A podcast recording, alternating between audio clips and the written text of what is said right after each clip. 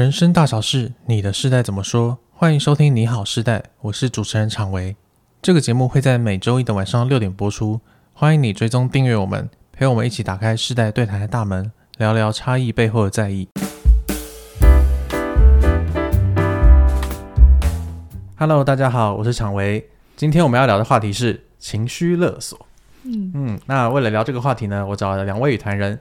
第一位是嘉玲老师，Hello，大家好，我是嘉玲。然后第二位是怡璇，Hello，大家好，我是怡璇。好，那在开始今天的节目之前呢，要先跟大家宣布一个非常非常重要的消息，那就是凯宇老师的新课程《我想跟你好好说》，表达你的在乎，建立深度关系，今天上线了，耶、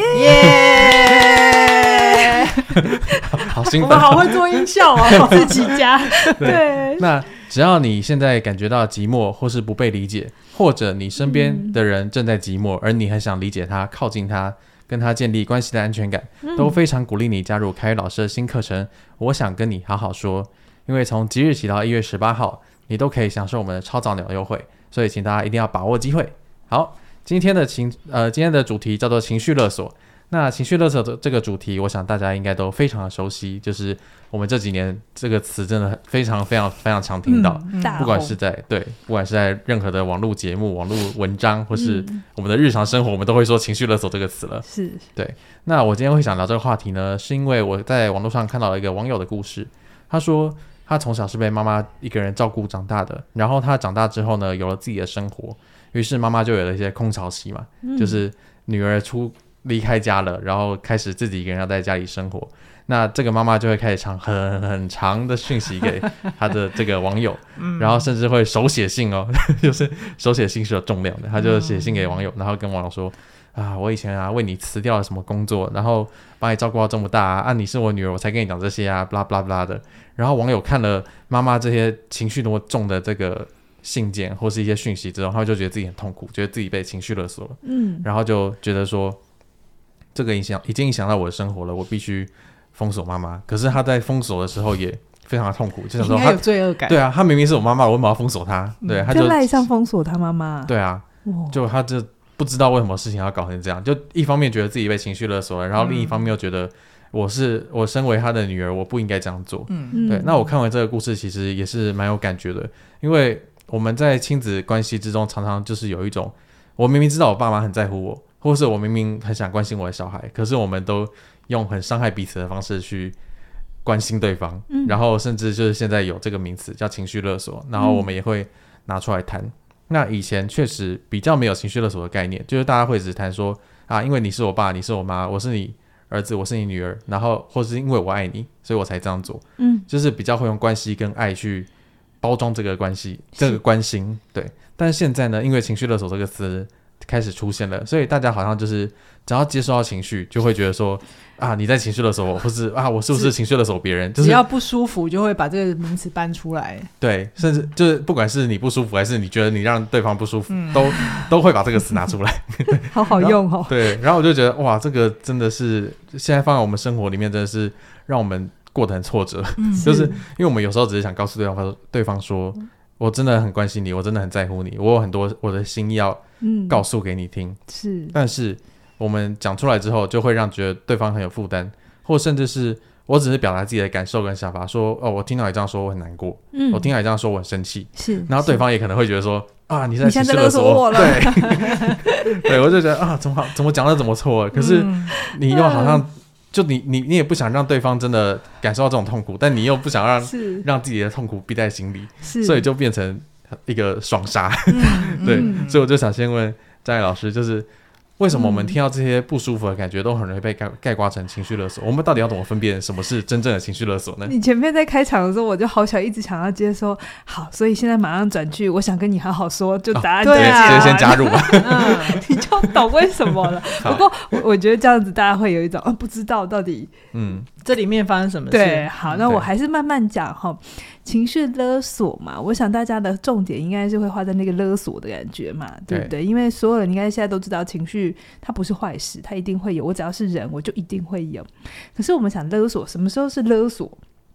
今天陈奕迅，嗯，就是我呃，假设你有个小孩，嗯。然后我把你的小孩藏起来，嗯。或者我小孩掳走，嗯。然后我跟你勒索说给我一百万，嘿，对不对？然后是我觉得你付得出来，而你也很想要我手上这个小孩，这个勒索才成立嘛，对不对？是是是，嗯。对吧？好，所以勒索它有个很重要的前提是你身上有我要的东西，嗯你给得出来。如果今天呢，你你有这个小孩，但你觉得这小孩还蛮讨厌的，然后你跟我勒索一千万，我就说小孩送你，就不构成勒索啦，哦对不对？是就是我身上有你啊，你身上有我要的，我身上也有你想要的这个东西，我们互相有想，就是反正在那边角力，好。嗯嗯嗯嗯，那我觉得最刚刚场维刚刚一开整个过，就是整个开场都在讲一件事情，就是以前真的我们没有情绪勒索的时候，我们可能不意识到哦，原来人与人之间互动的时候，有时候我们会在表达上加入了很多期待跟控制的意味，然后那、哦那里面会让人有勒索的感觉。是对，可是如果今天争议点就在于，如果我只是表达我的情绪，我只是在说我的需要，我没有要你干嘛，这样算勒索吗？这个就有点难分辨，就是你到底有没有要我干嘛？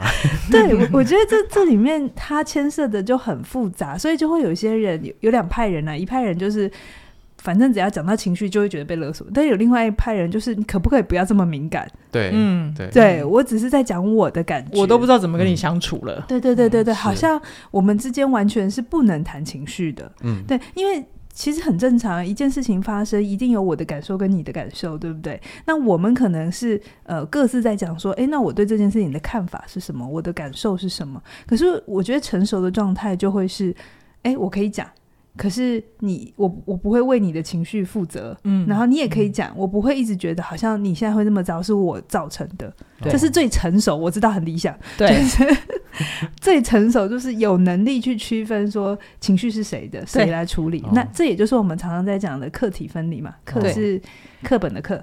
题是题目的题，对，可是我不为你的情绪负责，听起来好冷血哦。哎，我觉得这里面有一个有一个，这中间当然是有很多的层次。嗯，但是那个我不为你的情绪负责，不是我不关心你，哦，而是我明白这个情绪是你，你会这么想，你会有这个感觉。今天你晚归了，嗯呃，我我会很担心、很焦虑，可是你会有一种好像被被我控制的感觉。嗯，我不能叫你不要有这个感觉，是，嗯就是我你可以讲你的感觉，然后我也明白我我会有我的状态，我们各自都懂为什么对方会有这个情绪，不为那个情绪负责，不是说你的情绪我不理他，嗯，是我明白你可以继续有这个感觉，嗯对，可是那跟我做不好不一定是相关，然后我们一起来讨论可以怎么来处理这件事，哦，可以一起来讨论。可以一起来讨论，嗯所以。就是客体分离，很多人大家会以为说有了客体分离，我们就不会有情绪。嗯不是的，不是的，就是为什么我讲这件事情，我好生气，可是你好委屈。嗯比如说，常常伴侣之间会有这样嘛？诶，没有洗碗这件事，我、嗯我期待你吃完饭要洗碗，结果我去洗完澡之后出来之后还是没有洗，嗯我就会生气嘛，对不对？嗯然后伴侣会有一种，哎，我很委屈，我刚刚都在忙小孩，嗯我不是不洗，我只是 tempo 跟你不一样。对，那这个时候，如果我们的那个情绪表达就是你就是你就是都不上心，你都不在乎家里，这就这就有情绪勒索的对的意味了。对对，可是如果我的表达只是，哎，我看到碗还没洗，我有一点难过，或者是我有一点小生气，因为这跟我预期的不同。你说这是情绪勒索吗？嗯，嗯，这个我觉得真的是大家各自修炼。这就考验，这就考验听的人他自己的自尊状态了。对对对对，而且我觉得刚刚我在听常伟讲的时候，我们好多时候觉得情绪勒索是来自于上对下。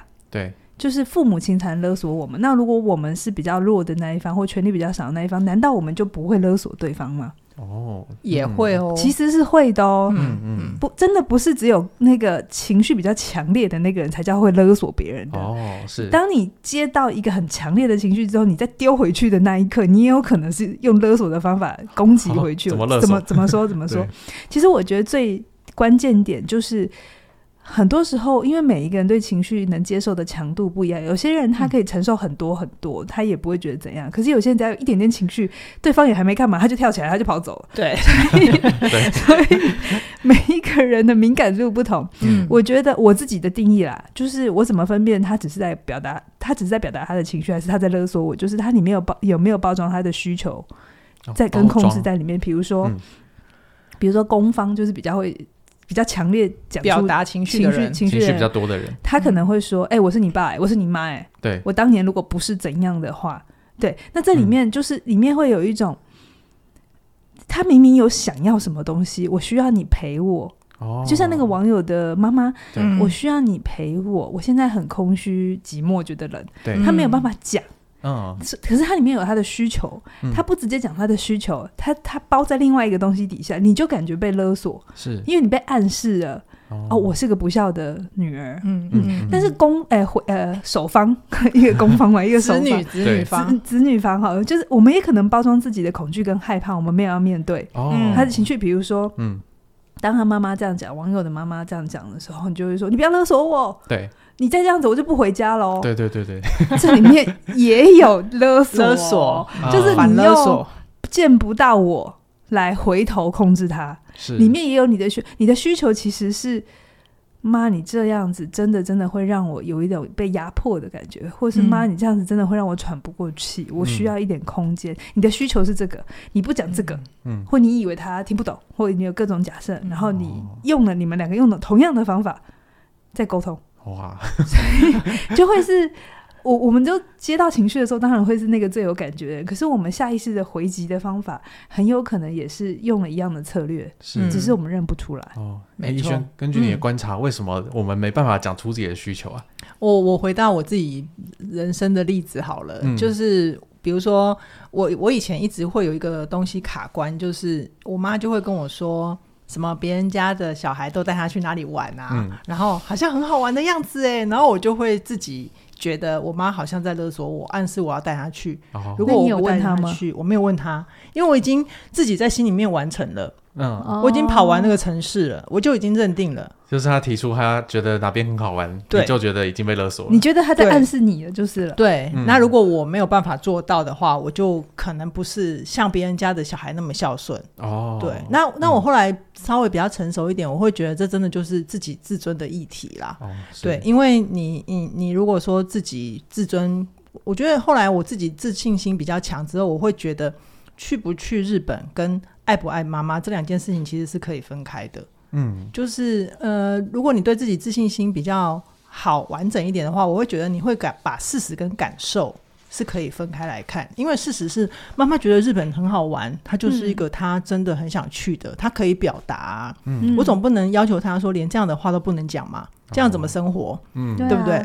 而且他说不定已经自己计划好要去了，对，有可能。没有期待要跟你，有可能他他也没有要你付钱去，对，但他想跟你分享这件事，对对，对对。可是当我们自尊不够好的时候，很容易有一些自己衍生的想象的小剧本，哦，就是那个感受里面会有很多的投射。欸，你知道这个插画一下，很多伴侣之间也会这样，是，就是。比如说一起看看节目，就说哦，那个三米西米其林三星看起来好好吃哦，或者是回来就说，哎，你知道我今天同事跟我说，她老公对她怎样怎样，有没有？啊，你是嫌我不好呀？对对对对对对对对，下一秒就会接这个，嗯，对对。然后其实这这句话你是嫌我不好，其实我们也可以说。它里面有更深的话跟需求没有讲，然后它包装在一个攻击的语言底下，嗯嗯，希望对方不要再这么做。哦，这是有可能的，这是有可能的，这是有可能的。他如果可以说，哎、欸，听你这么说，我也觉得很好玩。嗯，可是我们现在能力还负担不起，你是很期待我带你去吗？我们做了核对，如果他们够成熟，对，但通常我们走不到这一趴嘛，对，我们通常是直接反击了，对。对，所以在那一刻的那个反应底下，我们其实就是启动情绪保护机制。回回去，对、嗯，所以我从不觉得情绪勒索只有权力大的那一方才能做。哦，嗯，它是一个相互交互的结果。嗯、对啊、嗯，对啊。而且刚刚嘉玲讲的那个例子，我也不觉得说讲话的那个老婆或者是另外一个伴侣觉得别人的伴侣怎么做，他真的没有那种意思。我得说，真的有伴侣，他是有这个意思，他就是要去刺激他的伴侣。是，但这个里面我觉得很珍贵的就是。我们都相爱，对不对？嗯，但是我们也都有彼此的需要。这个时候就是需要，我想跟你好好讲，才能够在那个交流里面继续让爱有流动，而且我们又可以感觉到是舒服跟自在。所以凯宇老师的课多重要，你知道吗？他会不会觉得这一集从头到尾都在业配？然后第一天怎么一直打广告？当然啦，很重要啊。嗯嗯，好。OK，其实回到我们身上，确实我们也很常会情绪勒索我们的爸妈。嗯，就是。我们会很常说出啊，我不要回家了，你再这样我就不要回家了，嗯、你再这样我就不怎么样了。嗯，那可是有时候我们讲这些话真的是就是情绪来了，嗯、我们就说了，对，但我们从来没有说很清楚意识到我们这个叫做情绪勒索，对，或是哦我们在勒索别人，对。那有哪些特征可以判断我们在勒索呢？嗯嗯嗯，好，我现在回答。我觉得我、嗯、我自己的经验可以分两个部分，一个是就是体感上的感觉，一个是可以回到内在思考上的感觉。嗯，我先讲体感上的感觉。如果今天有一个什么刺激，或者是有人跟我讲他有什么状况的话，我有一种我很想要心里面 有一把火或有一股气直接要爆出口，那个就是在告诉我自己，我很有可能会说出我想要控制或威胁的语言。哦，我自己体感上，因为因为它会比较多是牵涉到自己的。比如说我前面讲的本能或者是自尊的议题，还有冲动，对，哦、是对，这是体感上。嗯、但是另外一个就是，如果你有时间有余裕，你可以回到思考上来帮自己做一个澄清的话，就是你可能去想想看，你要说出来的话里面有没有想要控制或威胁对方的意图。哦，嗯，比如说控制或威胁对方的意图，对对对，比如说刚刚那个说伴侣的伴侣太晚回家的议题嘛，是。就是如果如果伴侣很晚回家，你就噼啪啦跟他说，你以后晚回来不不先打电话给我，你就给我睡在楼梯口，这个就是这就一定有勒索，这也我绝对是勒索，对，对，但但他心里面可能是我。我晚上在家里面，我好想要有人陪我追剧，或者是我一直等你。其实我会担心。对，对你可不可以先跟他说，呃，其实这件事情真的让我不舒服的是什么？嗯、那你能不能在你需要晚回的家的时候，先给我一通电话，让我安心？哦、这就是好好说，就是纯粹的表达自己的需求，而没有附加一些就是你不这样做就会怎么样的。而且而且里面就是说，如果能先打电话回来，你做得到吗？嗯，就是他没有非要这么做，不这么做你就完蛋。就是你不付一百万给我，你的小孩就会被我杀掉。这就是威胁跟恐吓。你只有一个选择。对，刚刚刚刚嘉玲在说，你可不可以先打个电话给我？你可以做得到吗？这其实就是伴侣之间很重要的沟通。嗯，对，我也在征询你的意愿，跟你能不能做得到。我就是在跟你。交流，但是如果这时候听的人就觉得、哦、你你你你这样就要控制我，那这样就讲不下去了。我只是问你，你可以做得到吗？那如果不行，我们再想办法嘛。对对对，我觉得其实这之间要表达出一个善意，对那个那个怎么说的方法是很重要的。对对，因为有时候你确实是想要跟他讨论一个方法，嗯，但是他对他就会觉得说你只给了一个方法，然后你要他非这样做不可。嗯，对，所以这确实是。就是像医生你刚刚讲到的，就是有一个自尊的议题，嗯、就是如果说的人跟听的人那个自尊的议题，自尊都还没有先很完整的建立起来，对，或是我们之间没有任何关系的安全感，嗯，然后我们就很容易把它破坏掉，对啊，那真的是听者说者无意，听者有心，对啊，对对对，而且我们也不能像我自己有的时候我也会分分辨啊，就是如果我对方、嗯、我的互动的对方真的我只要讲一点点，他就会整个。反应很大，很敏感呐。对，那我就很明白了，就是可能跟他相处的时候，就是要放的很慢哦。然后很多时候可能他他的可能我一讲一句话，然后他的反应跟我预期不同的时候，我会要核对，就是那个核对的过程会很多。可是如果都已经像你们那么熟了，有没有像怡轩、常文，我们都互动那么久，我就比较不会那么需要把。那个调的这么高，就是我很清楚知道你们不会觉得我讲什么话在勒索你们。是，我们甚至于会直接把情绪勒索拿出来当开玩笑。对，就说：“哎，老板，你情绪勒索我。”然后他就说：“然后你就说什么？你会说什么？我会说：你自尊心这么脆弱，去面壁罚站一下。你有这么玻璃心吗？对对对对。哎，这就是很重要的。对，OK，好。那除了我们可以核对自己的需求之外，我们还有没有什么更简单的方法可以？纯粹的表达我们自己的感受呢？其实刚刚怡璇讲完答案了。哦，真的啊？情绪勒索我们会画在勒索，对不对？对。但其实要把情绪勒索解开的办法，就是你把情绪讲说出来哦，它就不会变肉票了。哦，把肉票直接亮出来。对，直接就是在这里，小孩在这里，这里，我没有要对他怎样。比如说，比如说，好像刚刚怡璇讲的，你再晚归，呃，我就让你睡楼梯间。楼梯间，嗯。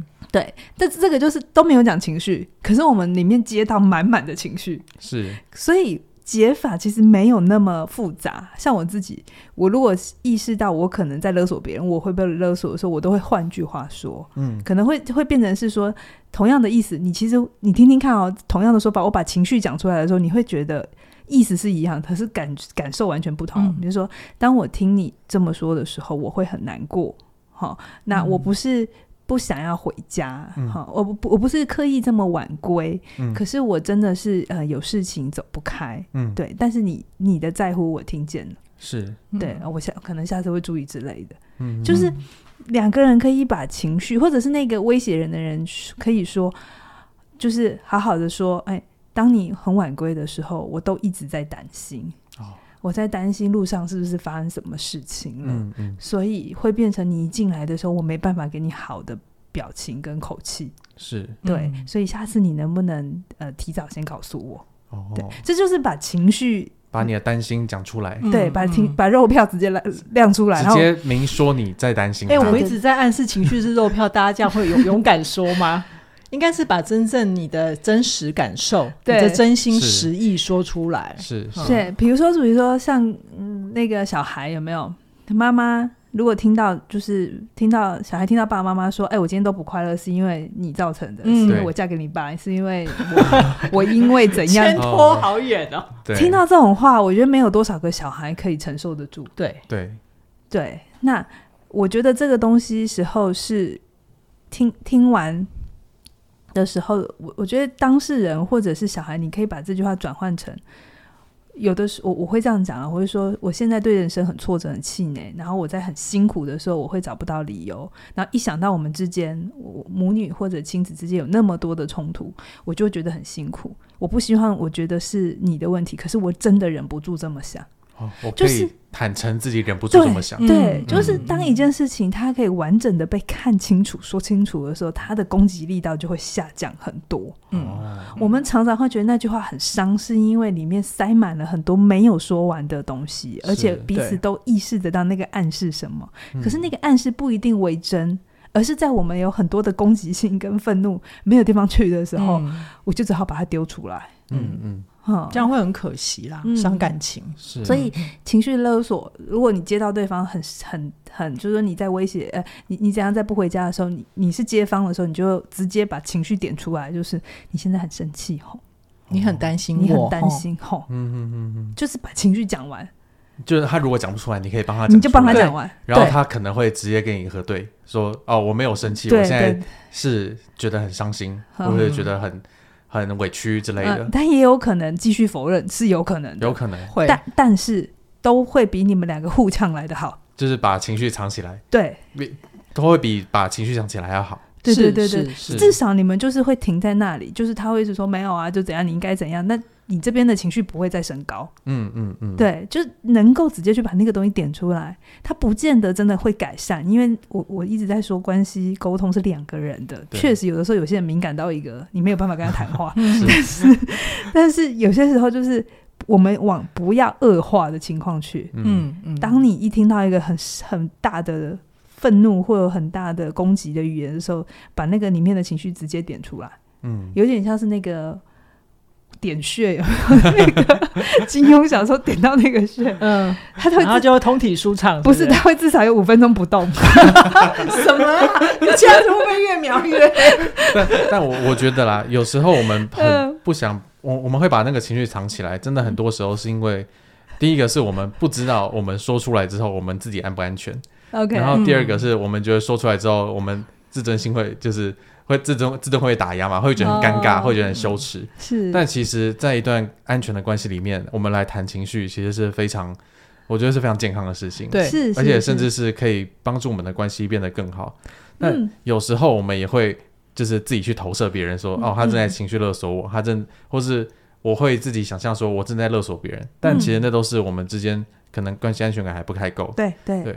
那这个时候呢，就非常鼓励你加入凯宇老师的新课程。我想我想跟你好好说。我我觉得这门课当初凯宇在设计的时候，我们讨论非常多哦。嗯、因为像沟通表达的课其实是很多，我们一直在思考着到底有什么不一样？为什么一般人明明都知道要好好说话，可是说不到？嗯，就是没办法。然后我们讨论很久，我们就看见很多人其实把关系他都很平面化的，就从头到尾都是一种状态。可是其实随着你关系不同的阶段，你们会遇到不同的挑战。是，然后在不同的挑战的时候，情绪是一定会有的。你想要跟一个人有深度的关系，不可能跳过情绪这件事情。嗯，没有人可以完全，除非你们两个都机器人。嗯，对，否则一定会遇到情绪。那这个时候怎么样是在我的心意跟我的表达跟我我所想的是一致的？嗯，其实我觉得大部分人是在这里很辛苦，哦，我们都不是坏人，可是我们却说出很坏的话。嗯，对，说了自己都会后悔的话。对，对，然后我们都明明想要关心对方，想要表达我们的在乎，嗯，但是最后就变成一个非常伤害人的话。是，对，对，是。所以其实我觉得，我觉得真的。互动是双向的，嗯，然后那个安全感是一起建立的，是。那如果你可以从自己先开始去建立你们之间的安全感，嗯，然后让对方知道说，哦，原来我跟你说我的情绪，跟你说我的脆弱是完全没有问题的，你会，嗯，你会愿意接住我，你会愿意陪伴我，愿意理解我，那我很相信你想要的深度关系就可以很快的被你。